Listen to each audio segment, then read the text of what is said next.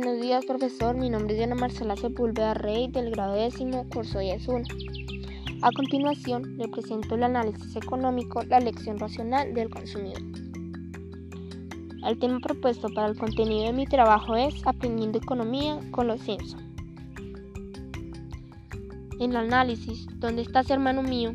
El medio hermano de Homero, el Power, propietario de una fábrica automotriz, le pide que diseñe un automóvil representativo de los gustos de la clase media norteamericana, con la finalidad de producirlo a gran escala. Aunque Homero efectivamente parece ser un individuo promedio de esta clase social, el automóvil diseñado por él resulta extravagante. Una vez producido y puesto en el mercado, es rechazado por los consumidores y las ventas son un fracaso. Con las consiguientes pérdidas financieras para la compañía, ha obligado a su dueño a declararse en quiebra. Este episodio nos permite discutir sobre uno de los pilares conceptuales de la economía, la teoría de la elección racional del consumidor. Esta teoría se construye con base a dos parámetros, el ingreso y las preferencias. El ingreso de un consumidor representa las cantidades de bienes y servicios que puede comprar en un periodo dados los precios relativos de dichos bienes y servicios. Sus preferencias se reflejan en una curva de indiferencia representativa de posibilidades de combinación de una determinada cantidad de bienes. La característica básica de la curva de indiferencia es representar el mismo nivel de utilidad para diferentes combinaciones de una cesta de bienes entendiendo por utilidad el nivel de satisfacción, placer o bienestar obtenido por el agente de estabilidad, tomando en cuenta la restricción de su ingreso disponible. Le permite maximizar su nivel de utilidad. De esta forma, se asume que las elecciones de compra del consumidor están orientadas por la búsqueda de maximización de utilidad y esta búsqueda supone un comportamiento racional. Esta suposición ha permitido elaborar una teoría estandarizada de la conducta racional del consumidor, la cual puede ser expresada en modelos matemáticos y econométricos, cuya función es predecir dicho comportamiento. A contracorriente de lo que comúnmente se cree, el concepto de conducta racional no va contra la subjetividad de la gente al elegir una u otra opción. Ser racional en este caso no, supone ser objetivo, al menos no es axioma. Significa tener un medio de elección para elegir una u otra opción. Y una vez elegida esta, no tener motivos para pensar que se podía haber actuado de forma diferente. En respaldo a este enfoque, Becker y Stigler argumentaron que no tiene sentido discutir sobre los gustos del consumidor, pues cualquiera es tan bueno como cualquier otro. Adicionalmente, los autores, los gustos no cambiarán caprichosamente ni difieren sustancialmente de unas personas a otras.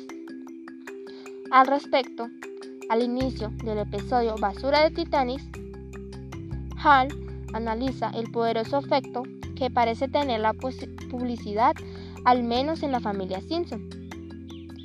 En las decisiones de compra de los consumidores y las tendencias de consumo, los gerentes de una firma especializada en venta de artículos para días especiales, como el Día de San Valentín, discuten acerca de diseñar una nueva celebración para explorar comercialmente durante el verano por lo cual crean un nuevo Día del Amor. La familia Simpson se deja seducir por la publicidad de la nueva y extemporánea celebración y adquieren y se intercambian una gran cantidad de regalos inútiles, generándoles una gran cantidad de basura. En otro orden de ideas, es sabido que las decisiones de los gerentes se enfrentan a una decisión más compleja, si la cantidad de opciones disponibles es numerosa, este escenario donde existen infinidad de opciones es frecuente que los países ricos, pues con la globalización los anaqueles de cualquier supermercado de barrio ofrecen productos provenientes de una gran variedad de lugares del planeta, compitiendo por atraer las preferencias de los consumidores.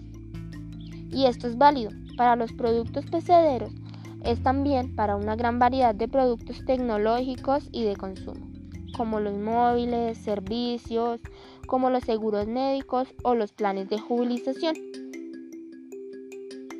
A diferencia de los países ricos, en los pobres, siendo alta la proporción de consumidores con bajos ingresos, se presenta el problema contrario, la reducción de las opciones. A menudo, su bajo poder adquisitivo impide que el mercado refleje efectivamente sus preferencias y tendencias de consumo de la población de los países ricos, descuidando o ignorando las demandas de los consumidores de naciones pobres. Finalmente, Homero Simpson es un excelente sujeto de análisis, tanto como corroborar las interpretaciones convencionales de la conducta racional de los agentes económicos, así como para examinar las nuevas interpretaciones basadas en la psicología.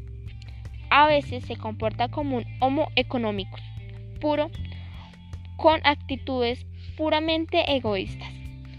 Este tipo de comportamiento se ilustra en el episodio Un momento de decisión donde le regala a Margie por su cumpleaños una bolsa, una bola de jugar bolos. A sabiendas que Margie no juega este juego, pero él sí. En otros casos, como en ciertas decisiones financieras, Homero se ha comportado más cercano a las explicaciones de la economía conductual, utilizando varios sesgos para respaldar lo que a la postre resultan descabelladas decisiones.